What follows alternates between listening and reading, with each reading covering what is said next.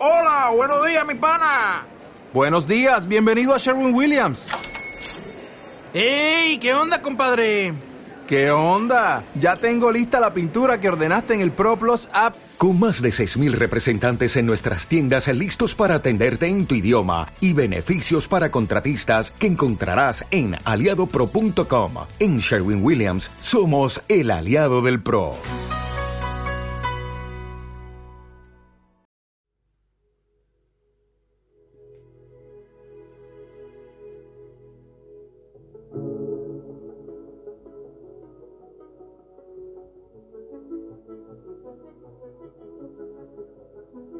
Buenos días a todos, de nuevo desde Marcos Planet, en Radio Viajera, os vamos a contar un viaje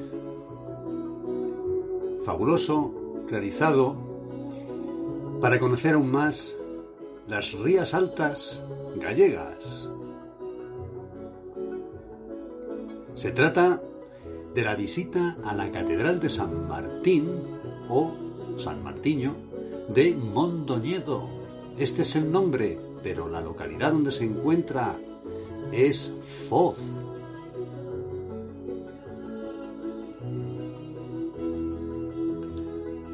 Qué bonita es Foz en Lugo.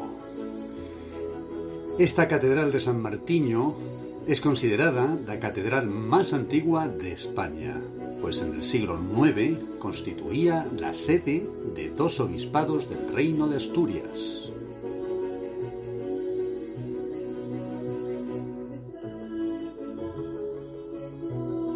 Uno de los obispados procedía de Dumio, en el distrito de Braga, Portugal, y el otro fue trasladado desde Bretoña, la provincia de Lugo.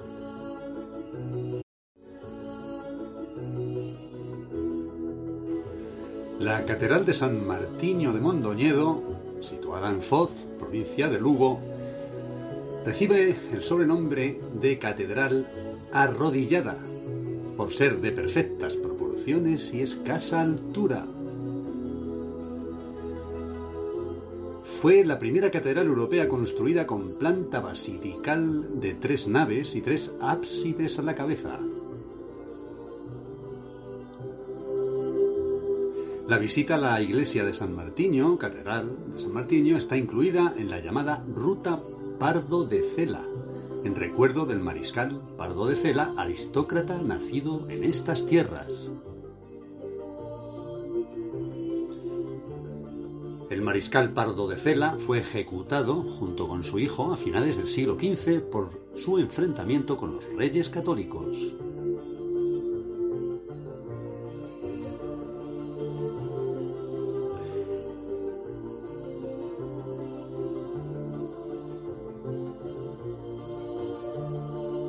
Ruta, dedicada al mariscal Pardo de Cela, aparece señalada en un cartel informativo junto a la Catedral de San Martiño y comprende un recorrido que, partiendo de la, de la catedral, es circular y puede hacerse en dos sentidos. Empezando desde eh, la catedral, en Foz, hacia Lourenza, a continuación Alfoz y por último Ferrería do Valadouro antes de regresar a Foz de nuevo. La ruta aglutina arte, historia y leyenda.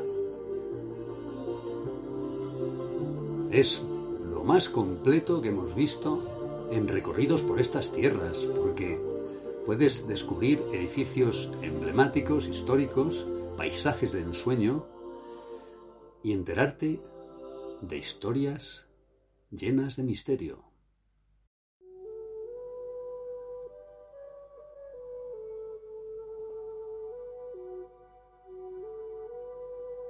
Historias como la del mariscal, nacido en Betanzos en 1425. Era hijo de Joan Núñez Pardo, señor de la Torre de Cela y de doña Teresa Rodríguez de Aguiar. y el pobre hombre fue decapitado el 3 de octubre de 1483 junto con su hijo Pedro, delante de la Catedral de Mondoñedo y por mandato de los reyes católicos. Pedro Pardo de Cela fue un señor feudal, simpatizante de la infanta Juana la Beltraneja. Al morir su padre, Enrique IV de Castilla, protagonizó enfrentamientos con la política de los nuevos reyes de Castilla, Isabel I y su marido Fernando II de Aragón. El mariscal estaba casado con la hija del primer conde de Lemos, Isabel Pérez Osorio. Esta arribó a Mondoñedo junto con su tío Pedro Enríquez, obispo de dicha ciudad, donde Pardo de Cela era administrador. En 1445 Pedro Pardo se traslada a Vivero, donde fue nombrado alcalde, obteniendo en 1474 el título de mariscal.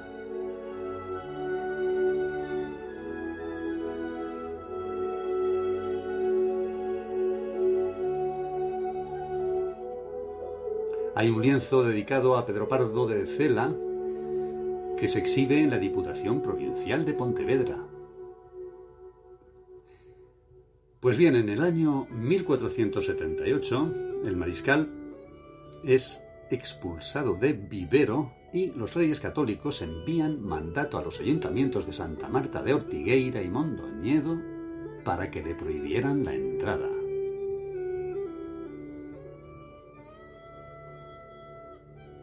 Entonces Pedro pide una carta de seguro y amparo a los reyes católicos, refugiándose en el castillo da Frouxeira. Aquí se hace fuerte junto a Pedro de Bolaño y Pedro de Miranda y derrota a las tropas castellanas comandadas por Fernando de Acuña.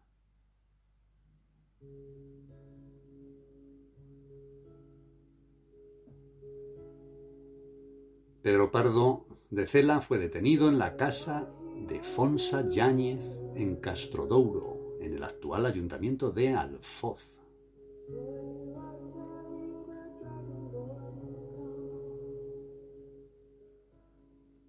El corregidor de la ciudad falló a favor del obispado de Mondoñedo y ordenó la devolución de Pedro Pardo, pero éste se negó. Por ello lo juzgaron en rebeldía y lo condenaron a muerte.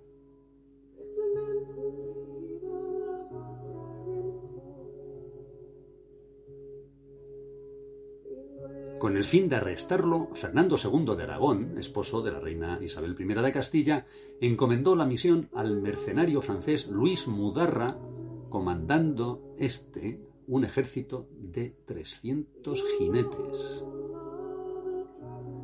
De esta manera se aseguraban la captura, ya lo creo, 300 contra uno.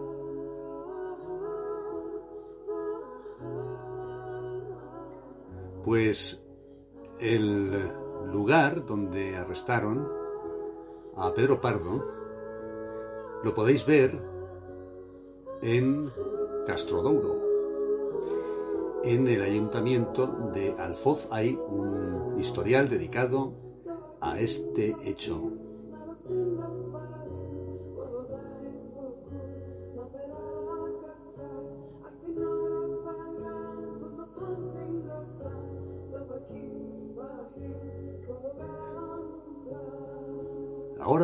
Vais a conocer el llamado puente del pasatiempo.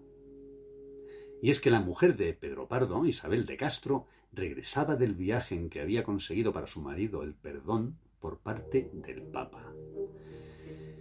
Y en su camino de regreso llevaba un documento del perdón concedido por el Papa a su marido y en ese momento en que cruzaba el puente, fue entretenida, porque no se puede considerar otra cosa, adrede, por los partidarios del obispo de Mondoñedo, enemigo declarado del mariscal. Mientras esto sucedía, lo estaban ejecutando al pobre Pedro Pardo. Se cuenta que la cabeza del mariscal ya desprendida del cuerpo cayó rodando por los escalones del patíbulo mientras sus labios pronunciaban las palabras credo, credo, credo.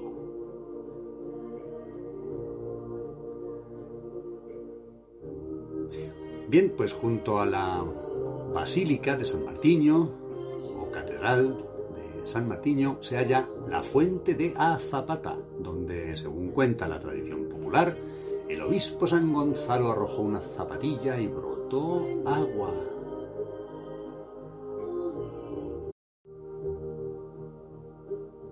Acordémonos que San Gonzalo, según contábamos en un podcast anterior, fue llamado el obispo santo.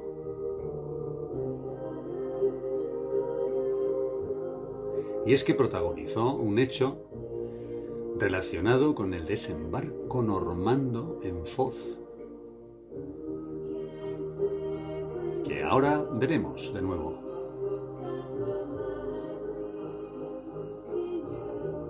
En la fuente de Azapata podemos ver grabado este texto que brotó, según la tradición, por milagro de Gonzalo, el obispo santo.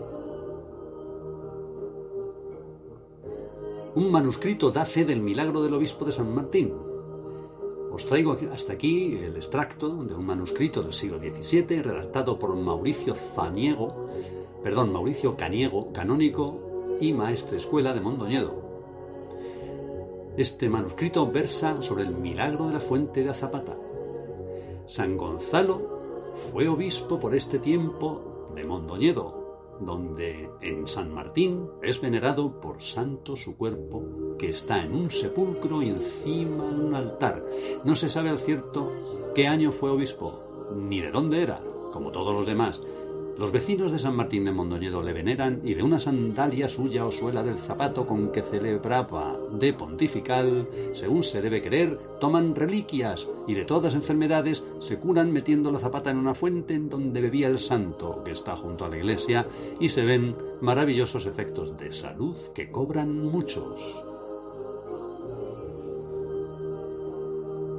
Ah, el templo de San Martiño de Mondoñedo en Foz, que fue sede, sede episcopal de la actual diócesis de Mondoñedo desde el año 870 al 1113. Aunque la construcción está englobada dentro del románico gallego, recibió influencias asturianas, lombardas, visigóticas y del pueblo germano de los suevos.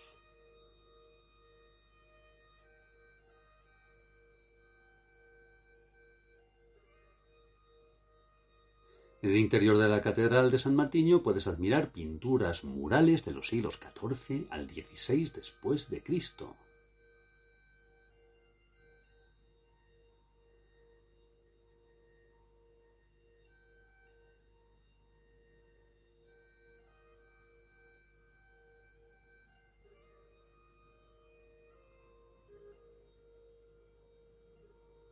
Pues bien, Continuamos la leyenda del obispo santo de San Gonzalo, pues eh, desde la Basílica de San Martiño partió en procesión para realizar el milagro del hundimiento de las naves normandas.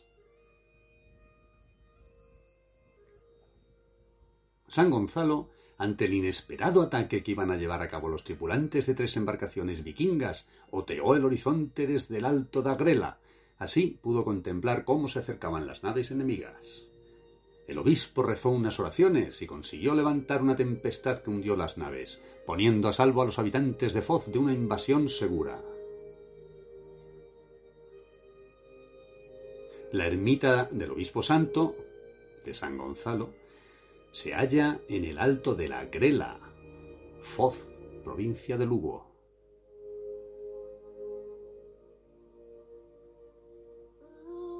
Para saber más sobre Foz podéis leer un post publicado en mi blog Marcos Planet.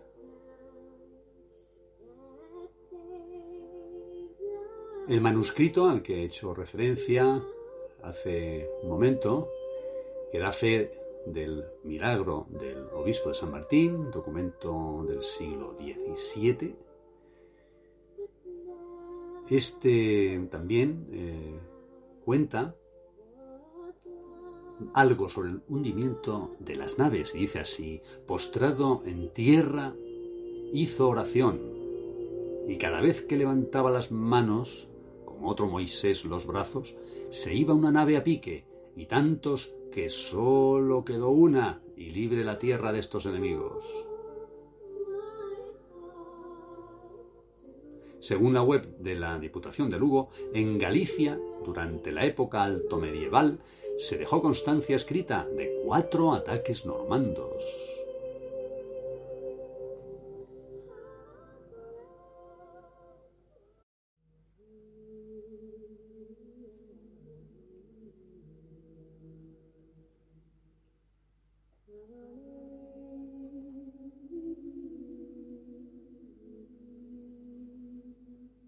También fueron documentadas numerosas incursiones normandas realizadas con fines de saqueo.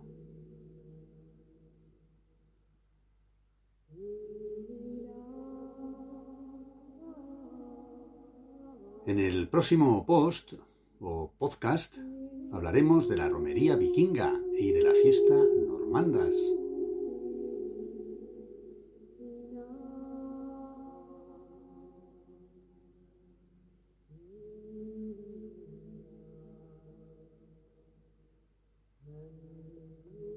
Por el momento, quedaros con las imágenes de este artículo publicado en mi blog Marcos Planet, en el cual puedes admirar detalles del interior de la Catedral de San Martiño, con sus pinturas murales de los siglos XIV al XVI de nuestra era.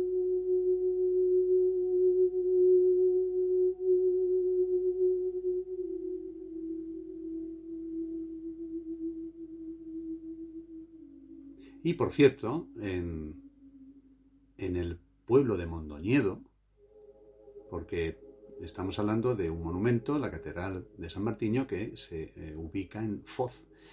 Pero en, en, lo que es el término de Mondoñedo, hay que conocer la magnífica catedral.